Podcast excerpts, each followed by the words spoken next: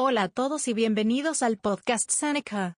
En este podcast vamos a aprender sobre el manejo de residuos. No te olvides que puedes practicar el tema en línea con ejercicios interactivos al seguir el enlace en la descripción.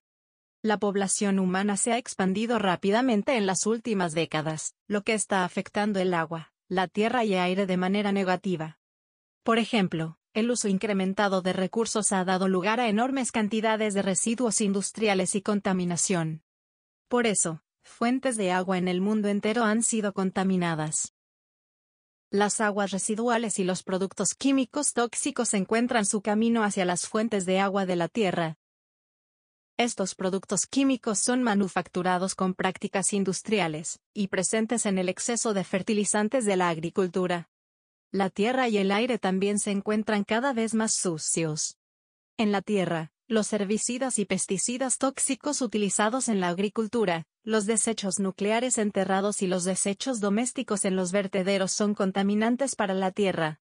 En el aire, el humo y los gases se acumulan constantemente en la atmósfera, especialmente provenientes de las centrales eléctricas y los automóviles. Para concluir, la población humana se ha expandido rápidamente en las últimas décadas, lo que está afectando el agua, la tierra y aire de manera negativa. Visita seneca.lat para acceder cientos de resúmenes, ejercicios y recursos gratuitos en línea. Seneca.lat es una plataforma divertida y gratuita con recursos educativos gratuitos.